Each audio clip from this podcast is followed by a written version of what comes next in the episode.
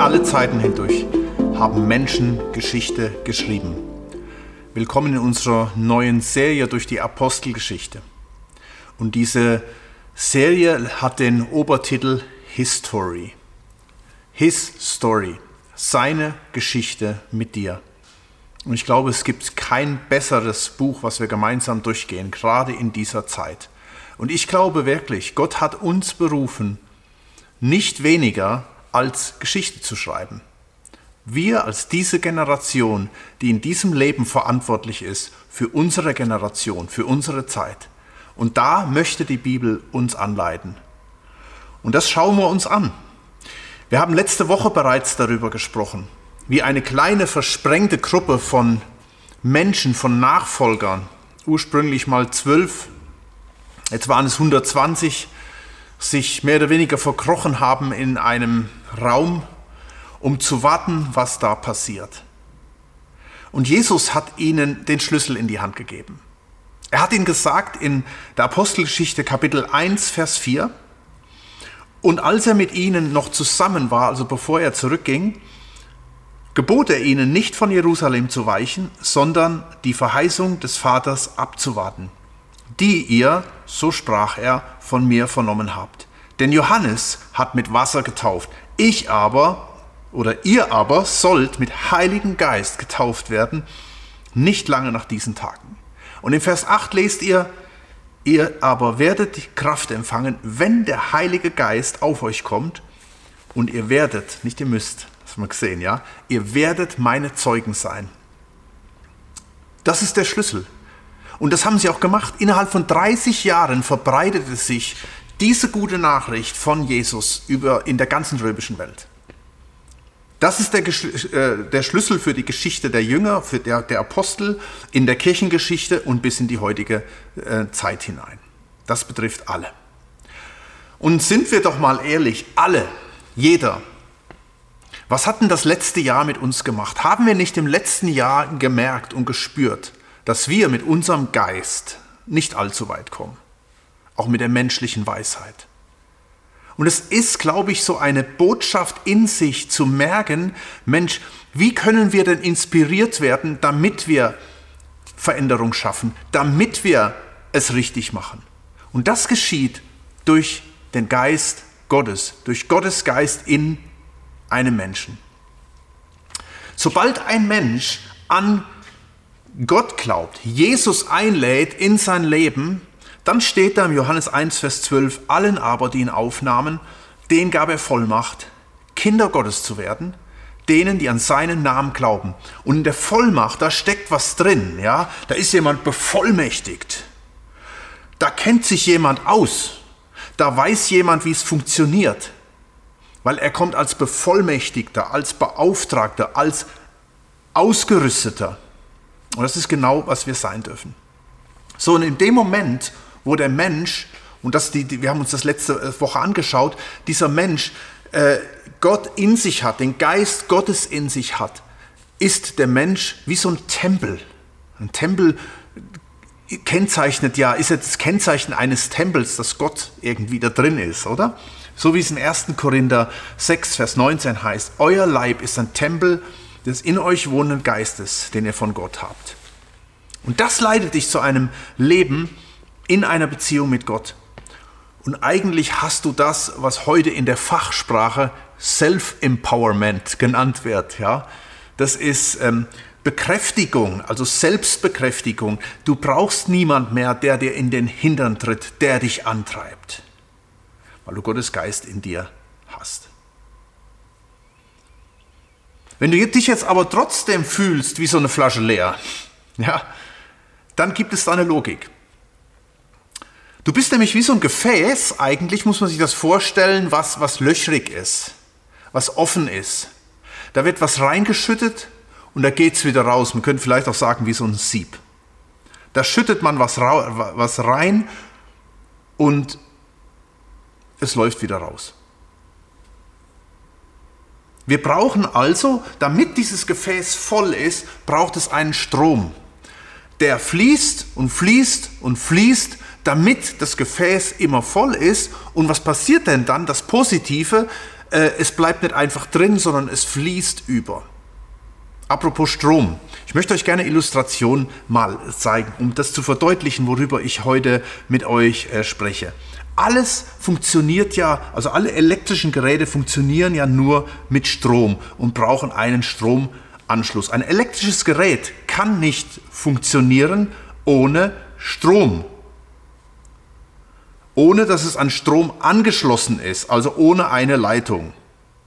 Jetzt sagst du, äh, nee, ich habe mein Handy hier, funktioniert völlig ohne Leitung. Oder ich habe hier mein Laptop, funktioniert auch ohne Leitung, oder? Du hast dein E-Auto vielleicht schon, funktioniert auch ohne Leitung. Aber wie lange? Wie lange? Das Handy macht bei mir meistens schon nach zwei Tagen schlapp. Das Laptop sogar nach einem Tag, vielleicht sogar nach ein paar Stunden. Und das E-Auto nach 350 Kilometer. Und das E-Bike genauso. Irgendwann ist Ofen aus. Und was passiert dann? Dann muss es wieder an die Leitung. Weil in dem Gerät ist ein Akku drin. Und dieser Akku braucht Power. Und manchmal denke ich, ist das so bei manchen Christen, ja, die haben ihr Leben Jesus gegeben, haben ihn eingeladen, der Akku ist voll und jetzt wird losgelaufen. Und irgendwann merkt man, der Akku ist leer. Ich brauche ich brauch wieder eine Fremdversorgung, damit es wieder einigermaßen läuft. Und wir sprechen heute darüber, über einen Strom, der fließt. Das darf der Normalzustand sein von deinem Leben. Dass du eingetaucht wärst, dass da was fließen kann. Und Strom ähm, ist elektrischer Strom, aber man kann auch beim Wasser von einem fließenden Strom sprechen, der überfließt. Schaut mal, ich habe euch hier eine Illustration mitgebracht und da gehe ich jetzt mal hin. Ich würde euch das gerne mal äh, demonstrieren, was es ähm, damit auf sich hat. Das versuche ich gerade mal.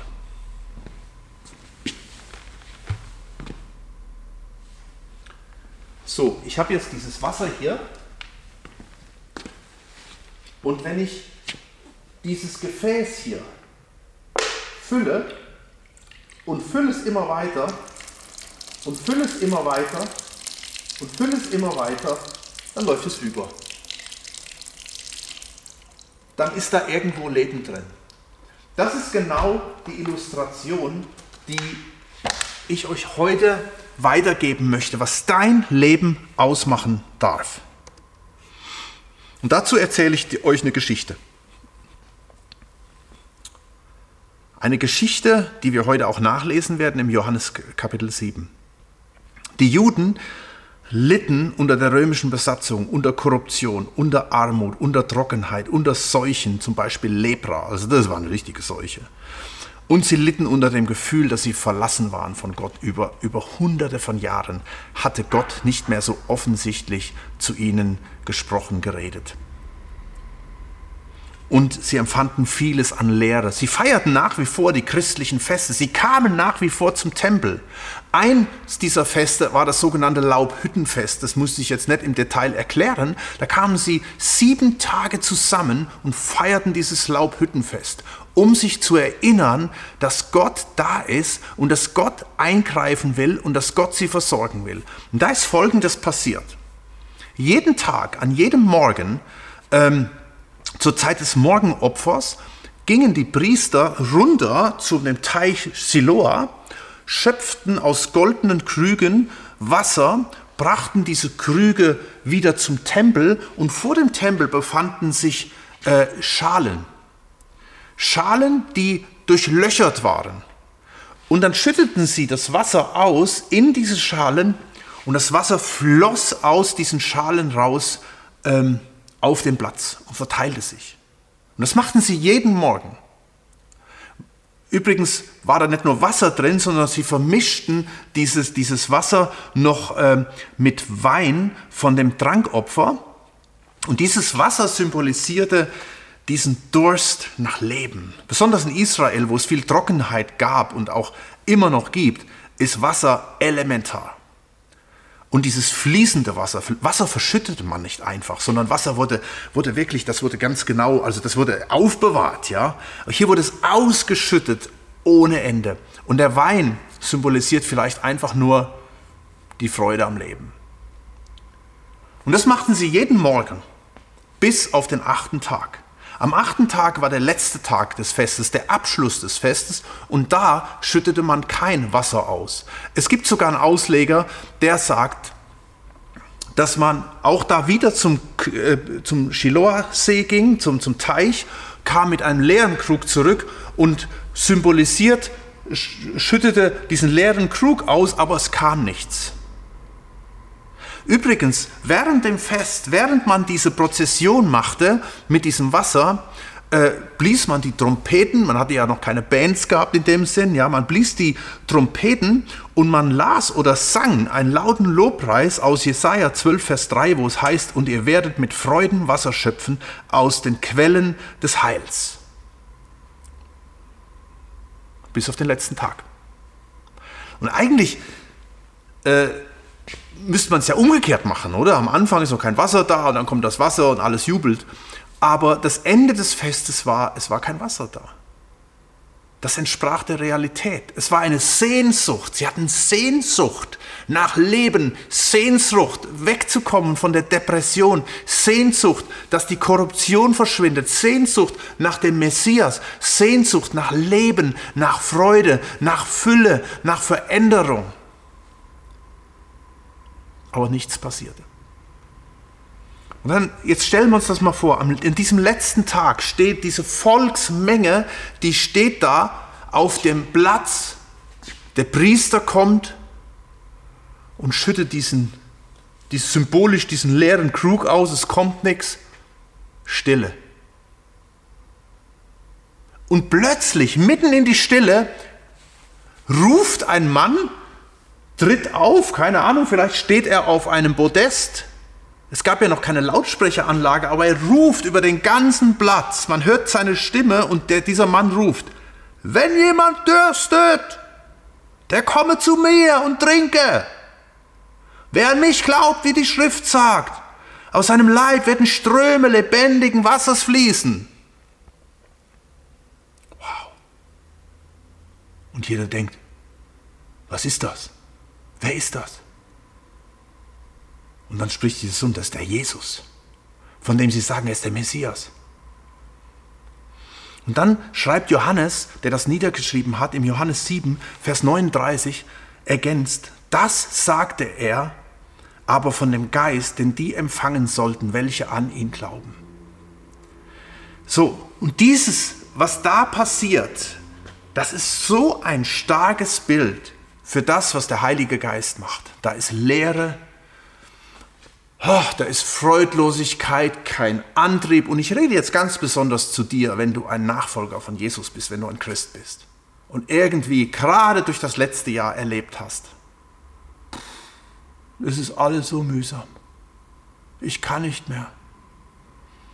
Und jetzt in, diesem, in dieser Situation herein, in die Depression hinein, kommt dieser Ruf Jesus kommt zu mir. Wenn jemand dürstet, der kommt zu mir und trinke. Wer an mich glaubt, aus dessen Leibe werden Ströme lebendigen Wassers fließen. Schau, Jesus spricht hier von zwei Dingen. Er sagt zum einen, du glaubst an Jesus und was passiert dann? Du empfängst den Heiligen Geist. Und das zweite, du wirst erfüllt mit dem Heiligen Geist so weit, dass er überfließt übersprudelt. Genau das ist die Botschaft. Mitten in Korruption, mitten in Armut, mitten in Trockenheit, in Seuchen, in Verlassenheit, in Depression. Jesus ist gekommen, hat er gesagt, damit ihr das Leben in der Fülle habt. Mit der Fülle meint er nicht unbedingt, dass du alles hast, was du haben kannst, ja, dass endlich wieder die Einkaufszentren aufmachen, Zentren aufmachen und endlich die Plage vorbei ist, sondern mit Fülle meint er genau diesen Punkt. Ich möchte, dass du eingetaucht bist in meinen Heiligen Geist. Und das meint er, wenn Jesus sagt in Apostelgeschichte 1, Vers 5, ihr aber sollt mit Heiligen Geist getauft werden. Das Wort taufen heißt eintauchen. Und darüber möchte ich mit euch in den nächsten Minuten sprechen, was das bedeutet. weil ich habe diese Sehnsucht für mich, ich habe sie besonders für dich, dass du, wenn du das vielleicht auch noch nie erlebt hast, das erfahren kannst. Wisst ihr, an Pfingsten kommt der Heilige Geist in sie hinein. Wir feiern jetzt in zwei Wochen Pfingsten. Aber nicht nur das Innewohnen, also der volle Akku, sondern der Strom lebendigen Wassers. Diese unsichtbare Verbindung, ja, wie schön wäre das, wenn das Ding Dauer angeschlossen wäre, Dauer verbunden wäre. Es gibt, ja, es gibt ja schon die Ladestationen, die brauchen kein Kabel mehr, aber auch das setzt voraus, dass diese Ladestation direkt verbunden ist mit der Fläche, damit da was passiert. Und das möchte Jesus tun. Und wenn das passiert, dann ist alles möglich. Alles ist möglich für die, die glauben. Die Taufe im Heiligen Geist. Ich darf ehrlich sein, irgendwie habe ich den Eindruck, ich möchte das einfach so ehrlich sagen, irgendwie habe ich den Eindruck, es ist ähnlich wie bei der Wassertaufe. Ich habe schon so häufig über die, die Notwendigkeit von Taufe gesprochen. Ich spreche nicht von der Babytaufe, ich spreche von der Taufe, dem bewussten, dem bewussten ins Wasser steigen. Und ich habe den Eindruck, es gibt so viele Christen, die sind so viel, viel Jahrzehnte, Jahre schon unterwegs, aber okay, geht weiter im Text. Was haben wir denn als nächstes für ein Thema? Und es ist ähnlich wie mit der Geistestaufe. Ich habe immer wieder mal über die Geistestaufe gesprochen, aber irgendwo äh, habe ich den Eindruck, manche Leute sagen, oh, das ist was Charismatisches, habe ich nichts mit zu tun. Dabei ist das sowas Normales. Hey, ich lese euch mal einen Kommentar vor von einem, ganz bewusst sage ich das, von einem liberalen äh, Theologen, der 1869 im kritisch-exegetischen Handbuch zu den Worten Jesu hier, zu diesem Johannes 7 folgendes schreibt. Das möchte ich euch gerne mal vorlesen. Ich weiß, es ist ein bisschen anspruchsvoll, was dieser äh, Theologe da schreibt, aber versucht einfach mal, euch darauf einzustellen. Und es ist natürlich ein bisschen altdeutsch, ja. Immerhin schon 150 Jahre her. Er sagt folgendes. Dieser Ausdruck aber, aus dessen Leibe werden Ströme fließen, bot sich im Zusammenhange der biblischen, der bildlichen Darstellung sehr natürlich dar. Das getrunkene Wasser wird in seinem Leib zu einem Quell, welcher Flüsse lebendigen Wassers ausströmen lassen wird, so dass das neue göttliche Leben von einem auf den anderen überströmt. Der Geist erfüllte Wechselverkehr seit dem Pfingstfest. Das Reden in Psalmen, in Lobgesängen, die charismatische Erbauung in den Versammlungen, bis zum Zungenreden, die ganze Wirksamkeit der Apostel, eines Stephanus und so weiter sind hierzu der reiche geschichtliche Kommentar dazu, sprich die Apostelgeschichte und sprich die ganze Geschichte bis in die heutige Zeit. Und als der Sinn des Ganzen, schreibt er weiter, ich bin immer noch am Zitieren, ja, und als der Sinn des Ganzen kommt heraus, der Durstige möge zu mir kommen und der an mich Gläubige möge von mir trinken. Denn auf mich bezieht sich das, was die Schrift sagt, von einem Strome, der in der messianischen Zeit von Gott Jahwe ausfließen wird. Was für eine mega Inspiration von diesem liberalen Theologen. Und dann halte ich entgegen, das sind bibelgläubige Christen, ja, die sind so bibelgläubig, dass sie sagen, oh, Heiliger Geist, das das will ich nicht hören. Ja? Das entspricht nicht meiner Theologie. Und dieser liberale Theologe, der bringt genau das auf den Punkt. Der erzählt von dieser Power, von dieser Kraft, die in der Apostelgeschichte da war, bis in die heutige Zeit. So, und wie gesagt, letzte Woche sprachen wir von diesen drei Beziehungen zum Heiligen Geist. Erste Beziehung betrifft jeden. Gott arbeitet an jedem Menschen durch seinen Heiligen Geist und möchte, dass du dich zu ihm bekehrst. Das macht der Heilige Geist. Zweite Beziehung, das haben wir vorhin gesagt, der Heilige Geist kommt in den Menschen hinein. Ja, und da machen, machen viele Christen natürlich oder alle Christen Haken dran, sagen, ja, wunderbar, er ist da und ich habe es immer schon erlebt, dass er, dass er mich begleitet, dass er mich nicht im Stich lässt. Aber leider, dritte Beziehung, hat nicht jeder Christ das erlebt, was ich eben symbolisiert habe. Dieses Eingetauchtsein im Heiligen Geist, die Taufe im Heiligen Geist. Ich hatte euch das letzte Woche erzählt, wie ich das erlebt habe bei mir mit 17 Jahren, was da passiert ist. Und ich konnte es die ersten Jahre nicht einordnen. Da habe ich immer gedacht, Mensch, habe ich mich jetzt eigentlich richtig bekehrt? War ich vorher nicht bekehrt? Nein, ich war bekehrt. Aber da ist was passiert in meinem Leben. Da ist der Heilige Geist über mich gekommen, sozusagen. Das war wie das war die Taufe im Heiligen Geist. Das heißt übrigens, wenn du das das erste Mal erlebst, ist das die Taufe. Und wenn du das immer wieder erlebst, ist das das Erfülltwerden. Mehr und mehr und mehr. Siehe dieses Wasser, was wir uns eben angeschaut haben. Und das, was ich euch sage, ist nichts Neues. Ist nichts Charismatisches, was, äh, was uns irgendwie in eine bestimmte Ecke drängen soll, sondern es ist völlig Normales. Hey, bevor man überhaupt in Deutschland diese Gräben hatte zwischen evangelikal und charismatisch und was es da alles gibt, möchte ich euch mal ein, ein paar, ein paar ähm, geschichtliche Sachen zitieren. Und zwar sind die, hat die der Berliner Pfarrer Sven Schönheit zusammengetragen. Und der hat das mal recherchiert. Und das lese ich euch einfach mal vor, was, was da so in den vergangenen, vor so 120 Jahren geschehen ist. 1908, 1888 wurde auf einer Konferenz in Gnadau bei Magdeburg die Deutsche Gemeinschaftsbewegung gegründet. Man spricht vom Neupietismus, der zur Jahrhundertwende seine Blütezeit erreichte. Zitat also er zitiert hier die damaligen Schriften, hin und her im Deutschen Reich sind die Gläubigen von einer großen Sehnsucht nach der Fülle des Heiligen Geistes und seinen Gaben erfüllt. Das Thema Heiligung steht überall ganz oben auf der Tagesordnung. Ja. Und dann heißt es in einem Gedicht von 1901, Taufe mich mit deiner Taufe, ziehe mich, damit ich laufe, gib den Geist, der mich erneuere, dass ich wahre Pfingsten feiere. In einer Schrift von 1903 mit dem Titel Uns fehlt die Salbung heißt es, der Heilige Geist ist wohl in uns. Hört mal genau hin, das, das ist genau, genau der Punkt. Der Heilige Geist ist wohl in uns, aber wir sind nicht voll von ihm. Das heißt Taufe. Es ist tiefe Ebbe. Möchte es doch bald zu einer Flut werden. Auch hier wieder das Beispiel von dem Wasser. Ebbe wäre da unten und die Flut, die ist dann, wenn es überläuft.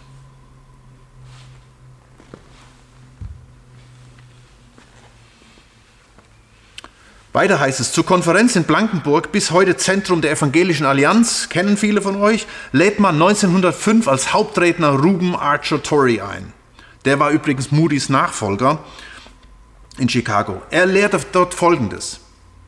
Es ist eine Sache, wiedergeboren zu sein durch den Heiligen Geist. Es ist eine andere Sache, die noch hinzukommen muss, getauft zu sein mit dem Heiligen Geist. Damit stand er mit Charles Finney in einer Linie, den die Erfahrung einer persönlichen Geistestaufe geprägt hatte.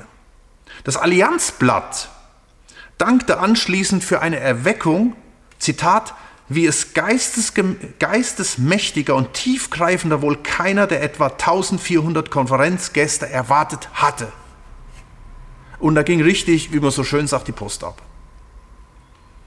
Ich möchte dich ermutigen, heute, 120 Jahre nach dieser Konferenz, diese Erfahrung mit dem Heiligen Geist zu machen und zu lernen, was es heißt, nicht Konsument zu sein, sondern Produzent. Hört sich gut an, oder? Nicht, du darfst Konsument sein, aber nicht nur Konsument zu sein, sondern auch Produzent. Wenn wir davon sprechen, dass wir Geschichte schreiben wollen, dann sind wir nicht einfach eine Masse von irgendwelchen Leuten, die mal äh, 80 Jahre über diesen Erdboden äh, wandeln und, und halt äh, äh, Christen sind, sondern dann sind wir Menschen, die erfüllt sind vom Heiligen Geist und, und das da passiert was und da geht was nach außen. Und da sind wir in der Verantwortung. Da bin ich in der Verantwortung, dir das jetzt weiterzugeben. Da bist du in der Verantwortung, das auch umzusetzen. Weißt du, du kannst in einer geistgefüllten Gemeinde sein. Du kannst geisterfüllte Predigten hören oder Bücher lesen. Aber du wirst dadurch nicht mehr Erfahrungen machen. Wissen ja, aber nicht mehr Erfahrungen erleben. Es sei denn, du kommst und trinkst von diesem lebendigen Wasser. Sonst hätte Jesus nicht diesen Vergleich gebracht. Schaut mal, das ist so persönlich. Jesus sagt, in, in ich, ich, lese es nochmal, im Johannes 7, Vers, ähm, Vers äh, 37, wenn jemand dürstet, jemand, Singular Einzahl, der komme, wer? Ich, du, der komme zu mir und trinke. Wer an mich glaubt, wie die Schrift sagt, aus dessen Leib werden Ströme lebendigen Wassers fließen. Charles Spurgeon, der berühmte englische Londoner Prediger, sagte Folgendes. Ich glaube, wann immer es in der Gemeinde bergab geht, es ist eine der wirksamsten Methoden zur Wiederbelebung, Wiederbelebung viel über den Heiligen Geist zu predigen. Ja, Amen, ist wir jetzt gerade dran. Ja. Schließlich ist der Heilige Geist der Lebensodem der Gemeinde. Wo Gottes Geist ist, da ist Kraft. Wenn der Geist sich zurückzieht, dann verliert unser gottesfürchtiges Leben an Schubkraft. Und die Liebe beginnt zu erkalten.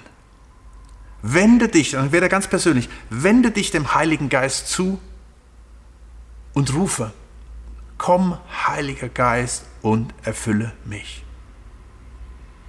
Manchmal leben wir irgendwie noch im Alten Testament. Im Alten Testament war es tatsächlich so. Da kam der Heilige Geist ein, auf einzelne Leute für eine bestimmte Zeit auf Richter, auf Könige, auf Propheten, auf Priester.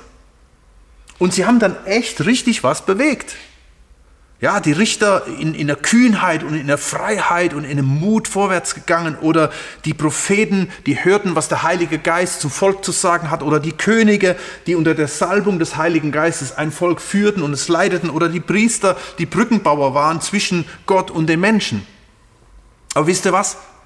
Diese Zeit ist vorüber mit dem Kommen des Heiligen Geistes auf seine Gemeinde.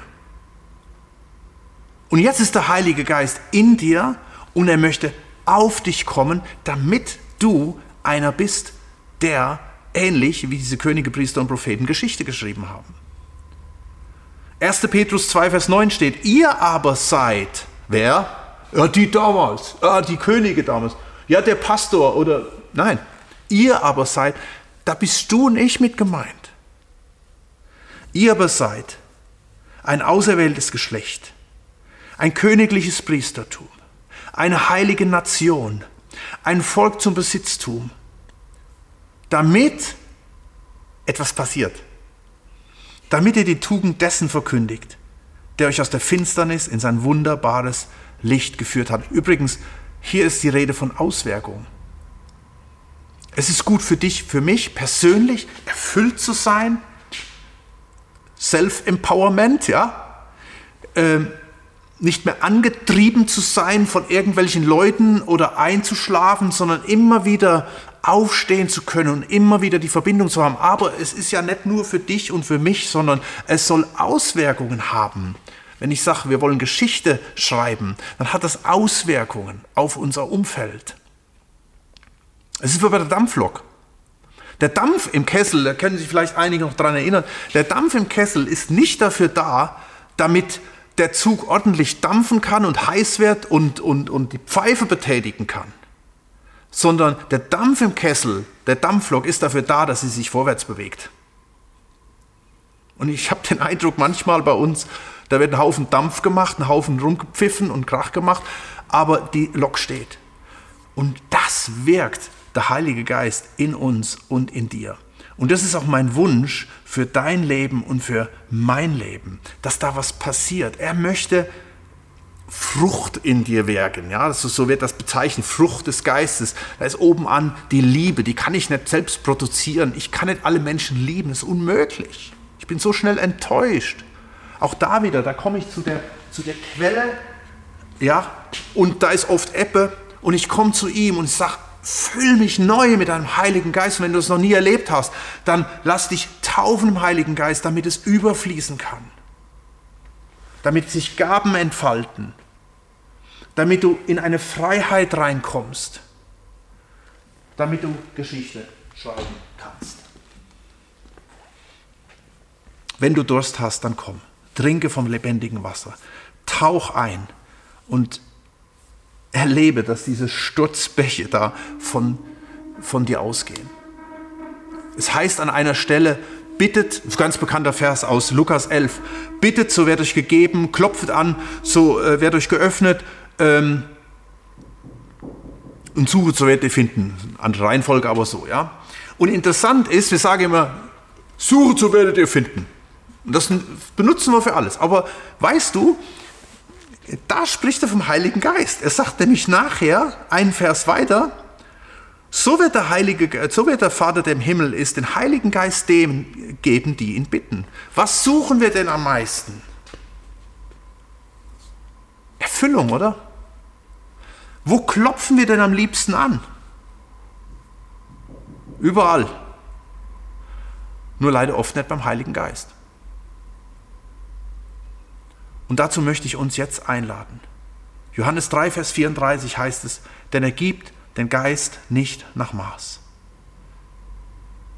Die Tür ist auf.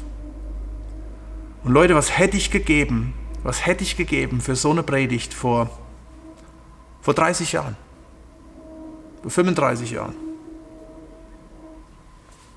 wo mir manches da noch nicht klar war wo ich noch viel, dachte, ich muss vieles selbst bewältigen, ich muss mich durchkrampfen. Das Leben als Christ ist ein Krampf und ich muss, ich muss Bibel lesen, ich muss beten, ich muss in die Versammlung, ich muss noch evangelisieren und dann muss ich mich noch enthalten von allem und da kommt ein und, und es macht dich schier kaputt. Nein, und das Leben in Wirklichkeit ist diese Fülle, diese Fülle, wo, wo es überströmt wo niemand mehr sagt, du musst, sondern ihr werdet.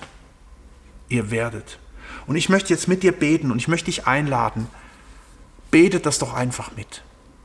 Schließ deine Augen und komm jetzt vor Jesus. Und ich möchte zuerst für dich beten, wenn du, der du diese Predigt hier gehört, gesehen hast und noch keine persönliche Beziehung hast zu Jesus, dann möchte ich dich, dann möchte ich dir die Möglichkeit geben, dann lade doch einfach Jesus in dein Leben ein und sag, ich erkenne, dass ich bisher nur mit meinem eigenen Geist unterwegs war und ich bin so gegen die Wand gelaufen. Und ich lade dich jetzt ein in mein Leben. Komm in mein Leben. Vergib mir meine Schuld, vergib mir meine Gottlosigkeit. Vergib mir, wo ich mein Leben auch weitestgehend verblempert habe mit vielen nichtigen Sachen. Und ich lade dich jetzt ein in mein Leben und mach mich neu. Ich will dein Kind sein. Gib mir deinen Heiligen Geist. Und das nehme ich im Glauben an und ich darf jetzt Vater zu dir sagen und du hast mich jetzt bevollmächtigt als dein Kind. Und erfülle mich jetzt mit deinem Geist. In Jesu Namen. Und nun möchte ich dich einladen, der du Jesus kennst schon lange und irgendwie fehlt dir die Kraft, fehlt dir der Antrieb. Es ist Ebbe, wie wir es eben gelesen haben. Und ich möchte dich einladen, lass dich taufen im Heiligen Geist. Und ich möchte bewusst nochmal dieses alte Kirchenlied zitieren, vielleicht auch gerade, weil ich den Eindruck habe, diese Predigt hören doch einige, die, äh, die ängstlich plötzlich sind. Oh, Heiliger Geist, was, was, was kommt auf mich zu? Ich möchte einfach ein, ein Lied zitieren, was du vielleicht in zwei Wochen wieder vor, vorwärts und rückwärts gesungen wird in, in allen möglichen Kirchen in der Gemeinde. Und dieses Gebet möchte ich zu deinem Gebet machen von Philipp Spitter. O komm, du Geist der Wahrheit, und kehre bei mir ein. Verbreite Licht und Klarheit. Verbanne Trug und Schein. Gieß aus dein heilig Feuer, rühr Herz und Lippen an, das jeglicher Getreuer den Herrn bekennen kann. Du siehst, dieses Lied ist jetzt hier neben angegeben und mach es einfach zu deinem ganz persönlichen Gebet.